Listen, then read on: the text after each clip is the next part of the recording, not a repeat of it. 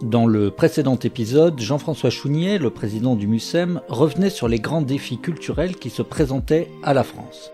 Le rôle du ministère de la Culture, bien sûr, son organisation, ses politiques emblématiques, mises en regard avec l'évolution des pratiques des Français. Dans ce deuxième épisode, toujours conçu et animé par Céline Dagnon, consultante indépendante en politique culturelle, il revient sur le bilan du quinquennat écoulé. Bienvenue dans la grande conversation 2022.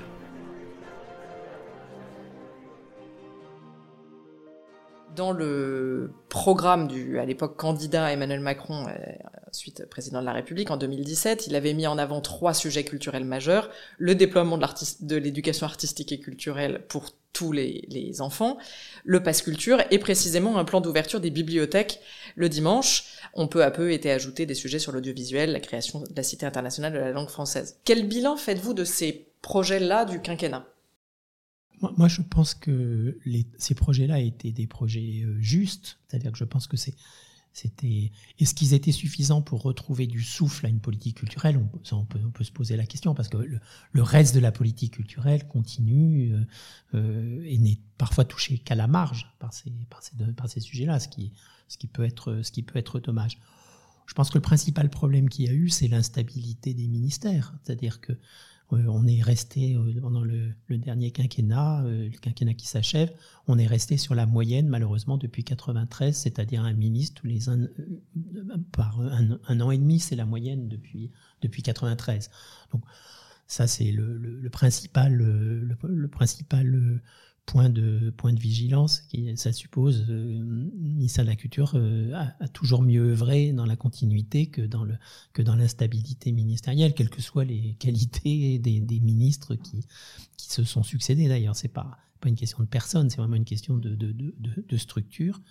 Bon, euh, donc, donc, ça veut dire que le, qu'à chaque, chacune de ces phases, il fallait reconstruire euh, même s'il n'y a pas eu d'écart euh, majeur hein, entre les, trois, les trois, enfin dans le discours entre les trois, entre les trois, entre les trois titulaires du, poste, euh, c'est vrai que la, priorité, on a senti quand même que la priorité enseignement artistique et éducation artistique et culturelle était passée un petit peu au magasin des accessoires ces derniers temps, mais ça n'a pas empêché que les établissements continuent et les rectorats continuent de travailler sur ce sujet-là. Donc, donc, mais il y a ce gros problème de l'instabilité. De là, s'interroger sur les objectifs politiques d'ailleurs par rapport à ce que font les établissements culturels. C'est sûr, c'est sûr, sûr, parce que ça, mais en tout cas, le bateau a une certaine inertie, vous savez.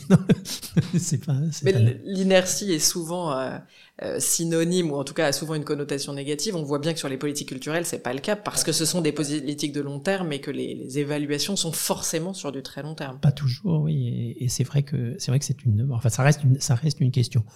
Bon, voilà. Donc objectif, euh, j'allais dire. Euh, assez consensuel, mais en même temps, enfin, le passe culture ne l'était pas, mais sur les deux autres assez assez consensuels, qui ont qui ont été menés, je dirais, bon an mal an de manière assez assez satisfaisante globalement. Bon, il y a quand même un point qu'il faut pas oublier, c'est que c'est un c'est une période relativement faste, voire très faste en termes financiers. Donc c'est quand même pas c'est aussi apporté dans, dans le bilan du du, quinquennat, parce qu'on sortait d'un quinquennat précédent dans lequel la régression, sauf les tout derniers moments de la dernière année, dans lequel le ministère de la Culture a perdu vraiment des parts de marché, si je puis dire, enfin des pourcentages dans le budget de l'État, qui étaient de manière assez sensible. Enfin. Et vous dites ça indépendamment des soutiens de la période Covid oui, oui, oui, bien sûr. C'est-à-dire que le, budget ordinaire du ministère de la Culture, indépendamment des plans de relance, est, euh, a, progressé sensiblement depuis, euh, depuis, euh, depuis 2017. C'est incontestable. Ça, on peut peut pas le, nier, alors qu'il avait régressé dans le, dans le quinquennat précédent, hors année 2017, justement. Vous avez fait partie des, des premiers échanges dans le, premier comité de réflexion qui avait été constitué autour du pass culture. Vous l'avez vu euh, évoluer, s'arrêter un peu, repartir. Quel, quel regard portez-vous dessus aujourd'hui? Bah, L'idée, l'idée reste belle et elle est belle. C'est-à-dire l'idée, elle est de, bah, elle n'était pas tout à fait nouvelle. Les, régions, par exemple, avaient déjà pratiqué avec le, le chèque pour les lycéens ce type de choses. Ça consiste en fait à, à travailler non pas sur l'offre, mais essayer de travailler sur, sur la demande culturelle. Donc susciter une demande culturelle de la partie partie des catégories. Moi, il y a un point que j'ai trouvé très positif dans les évolutions récentes, qui, enfin, très positif, c'est, qui correspondait aux, critiques que j'avais pu faire justement dans le premier comité, c'est-à-dire que l'idée de, créer une sorte de continuité euh, euh, en, en, tentant de s'y prendre plus tôt que le fatidique euh, année des 18 ans me paraît une, bonne chose parce que, encore une fois, les enquêtes montrent euh, je me souviens avoir dit ça devant Madame Nissen euh, au comité. Les enquêtes montrent qu'à 18 ans, les jeux sont faits. Et, donc on a constaté expérimentalement que les jeux étaient faits et que euh, on n'arriverait pas par le pass culture à réorienter les pratiques on va voir ce que donne euh, l'élargissement, euh, la remontée dans le temps. C'est un peu tôt pour le dire. Vous, parlez là, pour les auditeurs qui ne le savent pas, euh, de l'ouverture du pass culture dès la classe de quatrième. Exactement. Et ça, et ça, je pense que c'est, en tout cas, c'est une bonne idée. Après, il faut, il faut quelques années pour expérimenter et voir ce qui, ce qui se passe. Parce que là, de pouvoir faire un bilan aujourd'hui, je sais que les, la partie, les journalistes adoreraient faire des bilans, mais c'est pas sérieux. Enfin, on peut pas faire un bilan en, quelques, une année et demie de, de, de fonctionnement. Bah, c'est tout à fait, tout à fait impossible. Mais je trouve que le, disons, il y a un certain nombre de, d'éléments qui vont dans le bon sens, qui ont été, qui ont été mis en place. Après, la vraie question, c'est est-ce que l'investissement quand même assez important, plus de 250 millions quand même, rappelons-le, au budget prévu au budget 22, est-ce qu'il est assez efficace est-ce qu'il vaut est-ce qu'il vaut le coup enfin est-ce que ou est-ce qu'il ou est-ce que cet argent-là serait mieux placé sur des politiques d'incitation euh, par exemple euh, éducation artistique et culturelle? Ça, ça, la question reste ouverte. Il faut, faut vraiment il faut là pour le coup il faut un il faut quelques années pour pour euh, pour le pour le voir euh, abandonner le passe culture en cours de route aujourd'hui serait absurde. Enfin, euh, quelles que soient les réticences qu'on a pu avoir au début, il faut essayer de l'améliorer, de le et de le et de le transformer, de l'adapter. Euh, je pense que c'est un peu le, le, sens de ce qui se passe en ce moment. Et ça, je pense que c'est une, bonne nouvelle. Quels seraient pour vous les, les enjeux du prochain quinquennat en matière culturelle? Bah, je, je, pense que l'enjeu, il consiste. enfin, il y a plusieurs enjeux. Je pense qu'il y a il y a une, euh, enfin, on parle toujours de cette vieille lune euh, rééquilibrage euh, Paris hors Paris. Bon, je pense que je pense qu'il y a des méthodes pour y arriver, malgré qu'on pense que c'est une fatalité. Ne serait-ce que repenser ce qui est la politique culturelle et les rapports contractuels qu'il peut y avoir et qu'il n'y a pas beaucoup entre l'État et la ville de Paris, par exemple. Ça, je pense que c'est un, enfin, c'est un chantier qui n'a jamais été vraiment ouvert depuis des décennies et qui est la clé de, de, de, ce qui peut se passer en matière de rééquilibrage.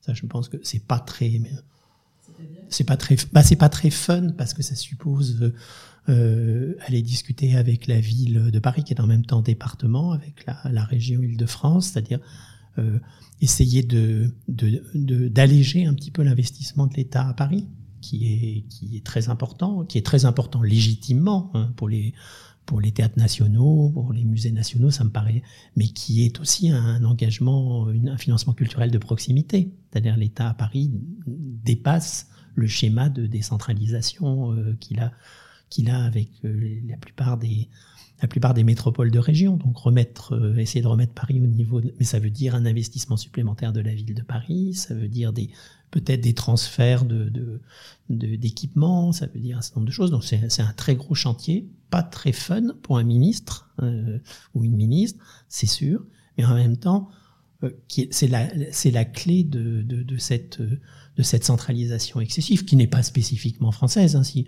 je regardais récemment le bilan de l'Arts Council, euh, c'est pareil. Hein. C'est-à-dire, euh, c'est le poids des le poids des villes capitales, pas en Allemagne bien sûr, puisque c'est un État fédéral, mais dans, dans la plupart des, des pays voisins, est, est très très fort. Hein. C'est c'est pas donc il faut pas non plus euh, imaginer qu'on fasse. Bon, ça, ça me paraît un, un enjeu important. Euh, retrouver du retrouver du sens euh, au dispositif, euh, appelons-le EAC, éducation artistique et culturelle. Il faut peut-être se débarrasser du signe d'ailleurs l'occasion, mais bon, euh, utilisons la langue française est pas mal. La langue française a quelques mérites. Euh, je pense que c'est les deux piliers d'une et puis retrouve, essayer de retrouver une certaine agilité dans la dans la conduite des politiques culturelles. Alors ça c'est là, là j'ai conscience d'être c'est plus facile à dire qu'à faire, mais je pense quand même qu'on peut trouver des moyens de, d'éviter euh, la, tentation de la technocratie au ministère de la Culture. Je pense qu'il peut y avoir des, peut y avoir des formules plus fluides qu'aujourd'hui dans la, dans la prise de décision, ça c'est certain. Bah, qui passerait par un, disons, une meilleure relation, par exemple, euh, entre le, le ministère et, et, ses établissements sous tutelle. C'est-à-dire qu'aujourd'hui, on, a, on a une part euh, importante du, du, du, budget du ministère de la Culture qui est qui sont les subventions pour charges de services publics des, des établissements publics nationaux, qui sont très nombreux, hein, c'est une centaine, n'oublions pas, euh, qui, qui ont chacun une politique, euh, euh, j'allais dire, tournée vers leur mission. Enfin, c'est, aujourd'hui, ils ont, ils ont des cahiers des charges, c'est déjà bien. Ils, ont longtemps, euh, euh, eu très peu de cahiers des charges. Aujourd'hui, on a, alors on a un dispositif euh, très savant de contrat d'objectifs et de performance et autres. Je pense qu'il y aurait des dispositifs plus agiles qui consisteraient à dire, bah voilà, il y a une politique nationale. Ça a été fait d'ailleurs dans certains cas de, de développement de l'éducation artistique et culturelle. Euh, on vous demande, on vous fait pas un cahier des charges de 27 pages. Euh, on, vous, on vous dit, voilà, vous avez trois objectifs dans l'année, euh, qui est celui-là, et, et, on essaie de, de faire remonter aussi de, de ces établissements et des établissements, plus largement des établissements sous, sous label, les bonnes pratiques, les bonnes idées. Ce qui aujourd'hui est très peu fait. Ça a un tout, été un tout petit peu fait d'ailleurs. C'était à saluer au moment de la de la crise du Covid, parce que la crise du Covid a des effets négatifs, mais a aussi des effets où il y a une fluidité des rapports sur le thème, euh, sur le numérique par exemple. Le, ministère s'est un peu réveillé sur cette question, mais regardons les bonnes pratiques qui ont eu lieu. Il y a eu une inspection, il y a eu une chose comme ça. Et ça, c'est. Mais il y a, il y a disons aujourd'hui un, un, un, disons une désynchronisation entre le entre le ministère de la Culture et ses, et ses établissements sous tutelle. Mais elle est ressentie d'ailleurs presque dans, enfin je ne dis rien de, de, de secret, c'est ressenti dans les, dans les discours officiels, on, on le sent, euh, euh, c'est un vieux sujet, mais c'est pas parce que c'est un vieux sujet qu'il faut pas le traiter. Du bien fondé de faire confiance, en réalité. Enfin de faire confiance, d'orienter correctement, mais efficacement, en quelques phrases pensées plutôt que dans mmh. un, un, grand contrat, euh, et de faire confiance. Oui, et puis, et puis avoir une logique... Euh, j'allais dire presque, ça va choquer les tenants de la politique culturelle à la française, mais presque anglo-saxonne. C'est-à-dire que moi j'aime beaucoup justement le système, enfin je trouve normal le système des Britanniques qu'on appelle l'arm's length, c'est-à-dire on, met le, bras long, si vous voulez. Alors bras long, ça veut dire que pendant un, pendant un mandat, on fixe des objectifs de mandat au responsable d'un établissement, hein, au directeur d'un CDN, d'un établissement, peu, peu importe, d'un musée, on peut l'appliquer. On lui fout la paix pendant le, enfin, quand je dis on lui fout la paix, c'est qu'on lui demande pas de remplir des, des, des tableaux tous les, six mois. Euh, tous les six mois, si vous êtes optimiste, toutes les semaines. Euh, et il faut quand même savoir que le ministère de la Culture a remonté, je ne sais pas pour quel objectif, les, le nombre, l'identité des agents en télétravail dans les établissements. Donc, euh, Enfin, je, vous, laisse méditer l'intérêt du tableur qui prenait à peu près une demi-journée euh, pendant, la, période du, Covid. Bon, passons. Mais et donc euh, on, lui et puis on l'évalue. Euh, ou elle à la sortie du, mandat pour euh, pour voir si d'abord s'il a envie de continuer ou s'il a envie de continuer, mais aussi pour vérifier s'il n'y a pas eu, si la trajectoire a été celle qui était prévue. Ça, c'est quelque, pas, c'est pas la logique de nos établissements, c'est pas la logique de nos conseils d'administration, c'est pas la logique. Donc, donc, je pense qu'il y a des, il y a des réflexions, euh, il y a des réflexions à faire, y compris euh, sur le, sur les modes de gouvernance, sur euh, est-ce qu'il faut ces conseils d'administration de 20 personnes euh, qu'il y a dans les établissements publics, dont, un tiers de représentants de l'État, donc c'est ça la norme. Hein, Bon, et, des malheureuses personnalités qualifiées qui, bon, qui jouent un peu les utilités euh, gentiment en essayant d'apporter leur, euh, leur contribution à, à, à l'édifice je pense qu'il, y, a, quand même beaucoup de, beaucoup de réflexions à faire sur, ces, sur la gouvernance des établissements et leur rapport avec le ministère. Oui. On ne dira pas lequel, mais je sais que vous allez, à la suite de cet enregistrement, à un conseil d'administration. Pour clore euh, cette partie-là et en quelques instants, euh, vous parlez de, du rapport entre l'État et ses établissements publics. Euh, quel rapport ou qu'est-ce qu'on pourrait dire ou, impulser sur l'articulation entre les établissements publics justement et les, et les acteurs territoriaux et les, les, les plus petits établissements, les plus petits acteurs culturels, mais dont la France est absolument maillée et qui sont ceux qui font de la présence culturelle pour beaucoup sur les territoires. Bah, je, pense qu'il y, y, y a, beaucoup d'établissements qui, ont, qui, ont, qui le font. C'est-à-dire que alors, je, n'ai pas travaillé à Paris depuis 2016, 2006, pardon. Donc, euh, je, je peux pas. Euh, je pense que la situation parisienne est assez différente. Je parle de Paris intramuros, de la situation d'une de, de la de l'Île-de-France d'une part et de la et du reste de, du territoire. regard sur le reste du territoire est, je pense important. je pense qu'il y, y, y, a vraiment des différences plus que sensibles. Nous, à Marseille, on peut pas j'allais dire, même le voudrait-on, on ne peut pas faire autrement que d'avoir un ancrage territorial fort. Enfin, ça serait tout à fait aberrant. On est, on est dans un, on est dans des territoires où, ne l'oublions pas, autant on peut avoir, on peut avoir à Paris euh, la sensation du trop plein, euh, trop, trop d'offres, trop de théâtres, trop d'expos, tout ça. Évidemment, dès qu'on sort de Paris, c'est pas vrai.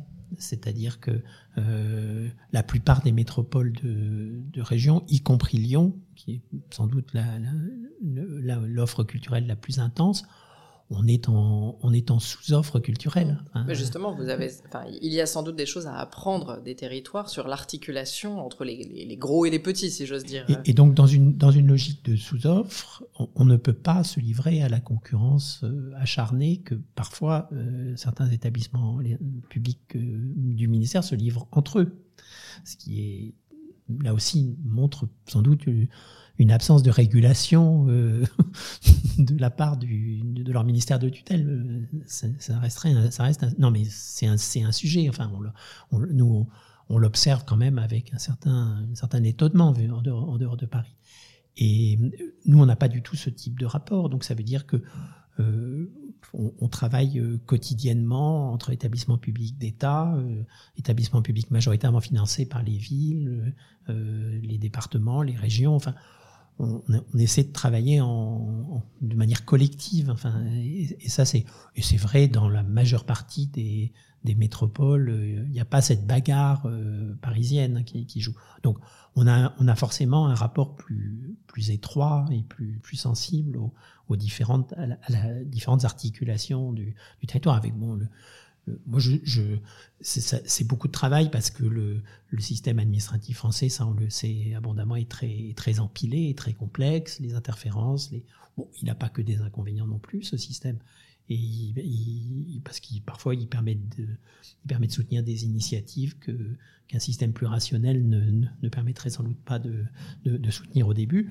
Mais donc voilà, je crois qu'on, je crois qu'on, ces mécaniques-là doivent être, doivent être développées. Euh, euh, on, les trouve d'ailleurs aux portes de Paris dès qu'on commence à, euh, dès qu'on commence à, en Seine-Saint-Denis, il y a une solidarité des acteurs culturels qui est beaucoup plus forte que dans Paris intramuros. Pas par hasard, parce que précisément, il y a un département, c'est un département particulier, c'est un département dans lequel le public est encore plus qu'ailleurs à conquérir, comme nous, comme nous à Marseille. Merci pour votre écoute. Cet épisode a été réalisé par Demain Matin et fait partie de la Grande Conversation 2022, une initiative lancée par Terra Nova pour réapprendre à se parler et aller au fond des grands sujets de la campagne présidentielle. Rendez-vous sur les réseaux sociaux, sur toutes les plateformes de streaming ou directement sur tenova.fr pour retrouver l'intégralité des notes, des articles, des podcasts, des vidéos qui font la Grande Conversation 2022.